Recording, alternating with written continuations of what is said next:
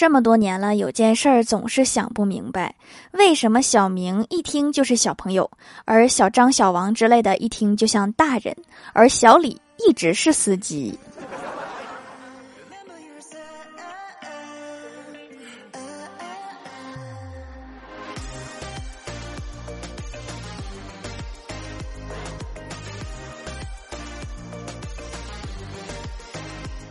Hello，蜀山的土豆们，这里是甜梦仙侠段子学欢乐江湖，我是你们萌豆萌豆的小薯条。又一宿没睡呀！我有一个男神，我追他三年多了。昨天他突然跟我说，让我帮他把羊了个羊第二关过去，他就和我处对象。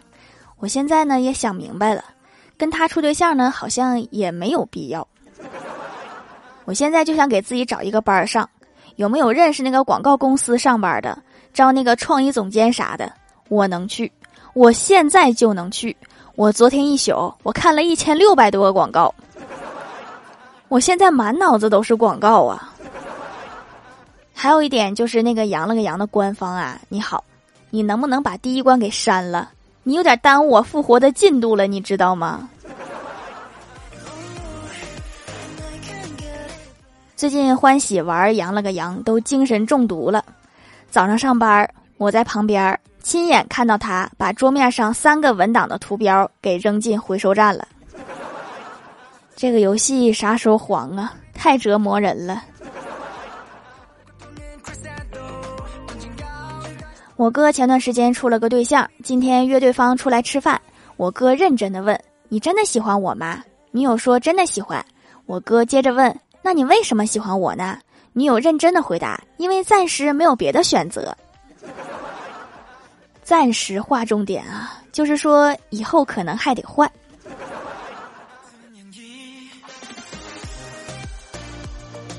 然后女友反问我哥说：“你爱不爱我？”我哥一愣，不耐烦的说：“你们女人每天都问同样的问题，能不能换个新鲜的？”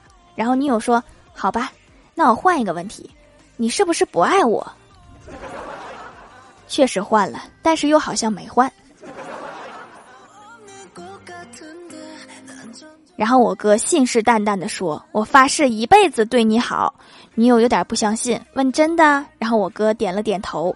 女友说：“那你愿意为我而死吗？”然后我哥依然坚定的点头说：“愿意。”然后女友一巴掌上去说：“你死都不怕，发誓有什么用？”这好像是一个连环套。最近很多人都在聊新款 iPhone，据说 iPhone 十四具有车祸检测功能，使用场景是不是这样的？嘿，Siri，我怎么啦？Siri 说：“如果我没有猜错的话，你应该是出车祸。”感觉多少有点鸡肋。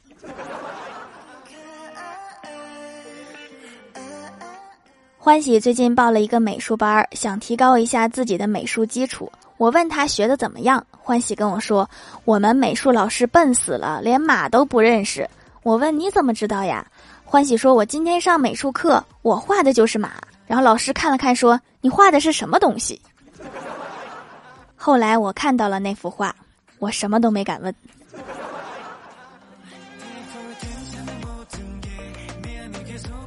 郭大嫂脾气急，一上火就摔东西，可是每次摔完之后又后悔。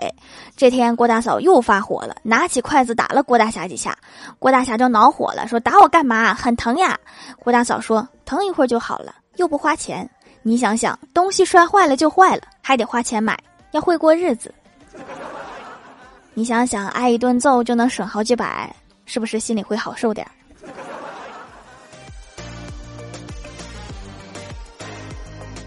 郭大嫂早上照镜子，突然哭丧着脸说自己长雀斑了。郭大侠仔细看了看，温柔的说：“小傻瓜，这不是雀斑啦。”然后摸了摸郭大嫂的头，又说：“不过是老人斑罢啦。”把郭大嫂气得抡圆了胳膊，滚犊子！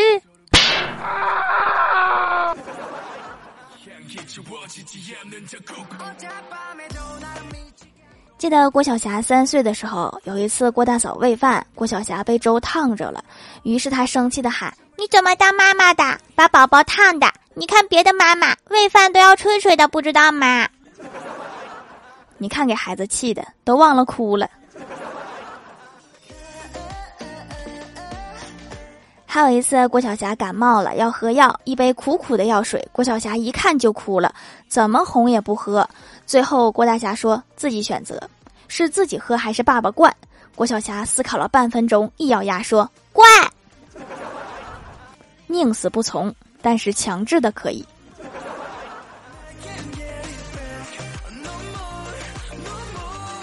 昨晚做了奇怪的梦。梦境里有两条龙一直在我头顶盘旋，去哪都跟着，太离奇了，挺纳闷儿，就和我哥讲了。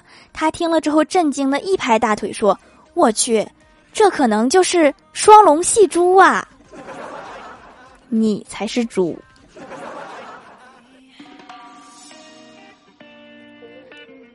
表哥是搞工程的，和老婆异地分居，每年就见面三到五次。平时在工地上，每天都会和老婆网上聊天。有一天，表哥坐在回家的列车上，问嫂子说：“老婆现在的心情怎么样啊？”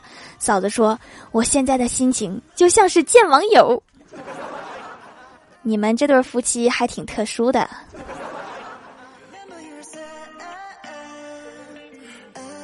记得上大学刚毕业的时候，大家都在网上投了简历。我抱怨道：“怎么其他人都有公司给打电话，就我没有？”正巧让刚进门的老师听到了，老师说了一句：“你是不是在简历上贴照片了？”啥意思？这是什么内幕吗？为啥不能贴照片啊？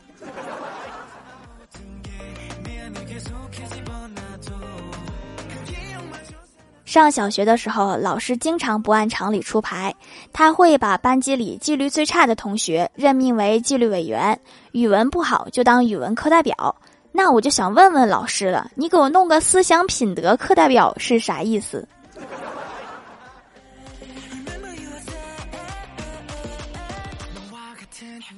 嗨，蜀山的土豆们，这里依然是带给你们好心情的欢乐江湖。点击右下角订阅按钮，收听更多好玩段子。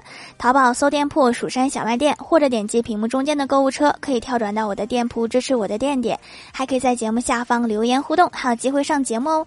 下面来分享一下听友留言。首先，第一位叫做薯条酱，别拖鞋自己人。他说：“好久没有夸条啦，今天有人问薯条是谁呀？我想了想，该如何形容呢？莎士比亚的语言实在华丽，用在条条身上却有。”有些纷繁了，徐志摩的风格热情似火，可我不忍将如此盛情强加于条。川端康成，这是谁呀？这是。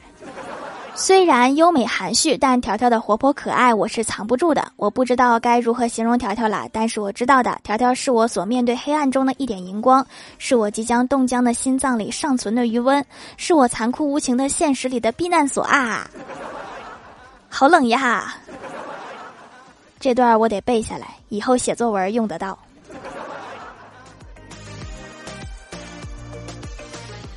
下一位叫做双鱼座的小薯片儿，他说：“条条其实普信男就是普通而自信的男子。”对了，李逍遥就是高铁直男。高铁，高铁做错了什么？下一位叫做傻阿润，他说忘记抢沙发啦，乖巧的留一条段子。一天，郭晓霞去学校上课，英语老师问大家：上节课我们学习了有关医院的英文单词，还有人记得救护车的英文吗？郭晓霞呼的一下举手，张口就说：“俺不能死。”多少有点口音了。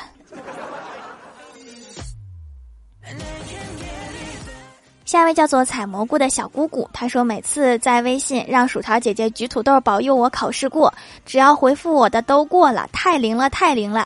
最近上火了，长了痘痘，买了薯条姐姐亲手做的手工皂，痘痘也下去了，比涂软膏还有效。下次试试考试的时候桌子上摆一块手工皂，会不会成绩更好？小姑娘还是不要这么迷信的呀，手工皂好使是因为中草药。我好使，那绝对是巧合呀！要相信科学。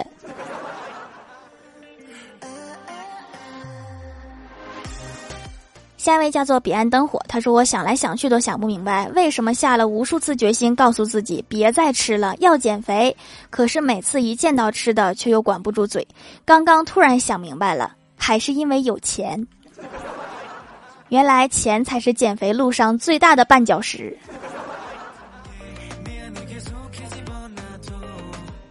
下一位叫做吃瓜派，他说我好像得了不治之症，闭上眼睛什么都看不见。要不你睁开眼睛试试呢？下一位叫做反正只爱优，他说：“条记得举土豆呀。前几天去买双鞋，问老板开胶不开胶，老板说开胶，你给我拿过来。说的这么诚恳，我就买了。昨天真开胶了，拿去找老板，想着不退钱换一双也行。结果老板说：我给你粘粘吧，粘粘吧。这个老板是不是算准了你会回来？”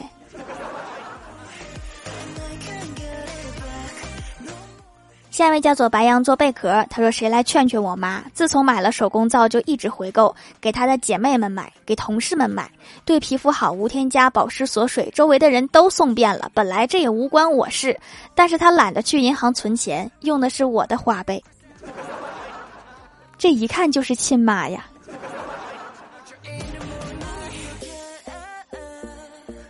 下一位叫做 WZ 素，他说晚上走在路上，对面冲过来一伙人要打架，我站在原地一动不动看着他们，气场强大到把他们全都吓走了。旁边一个妹子说道：“哥你好勇敢，留个电话号码吧。”我都没看他，直接说滚。之后我默默捡起踩在脚下的五元钱，为了五元钱也不用这么拼。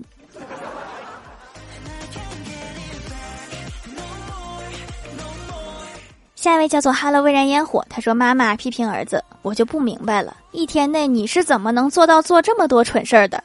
儿子理直气壮的回答：“我起床太早了，晚起毁上午，早起傻一天。”